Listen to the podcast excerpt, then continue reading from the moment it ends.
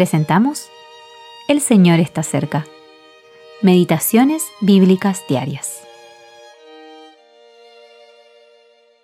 Meditación para el día 17 de diciembre de 2023. Al que está sentado en el trono y al Cordero sea la alabanza, la honra, la gloria y el poder por los siglos de los siglos. Apocalipsis capítulo 5 versículo 13. Adorar al Padre y al Hijo.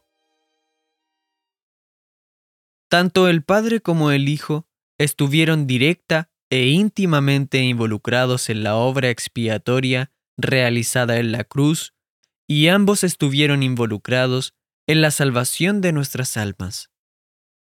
Por lo tanto, ambos son dignos de nuestra alabanza y acción de gracias cuando nos sentamos a la mesa del Señor.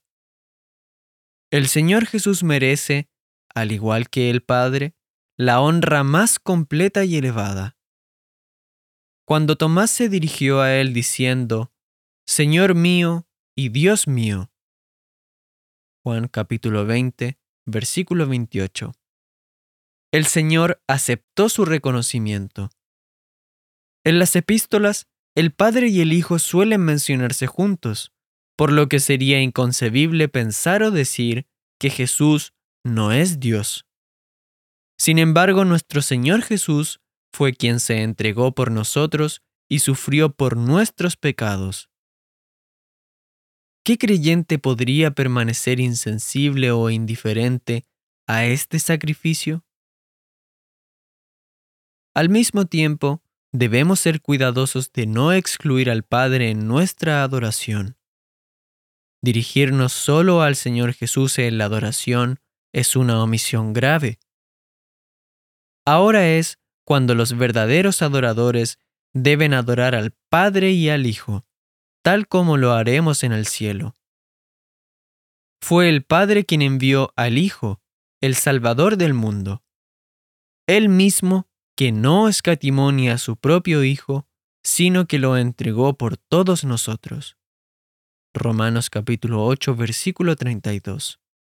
Él nos trasladó al reino de su amado Hijo. Colosenses capítulo 1 versículo 13.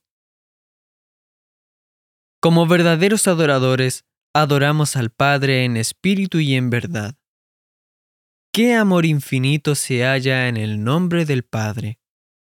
Por muy elevado que sea nuestra concepción ideal de Padre, no podemos ni siquiera rozar la superficie de esta relación divina. Que el Espíritu de Dios nos lleve a no separar a estas personas divinas, sino a unirlas en nuestra adoración.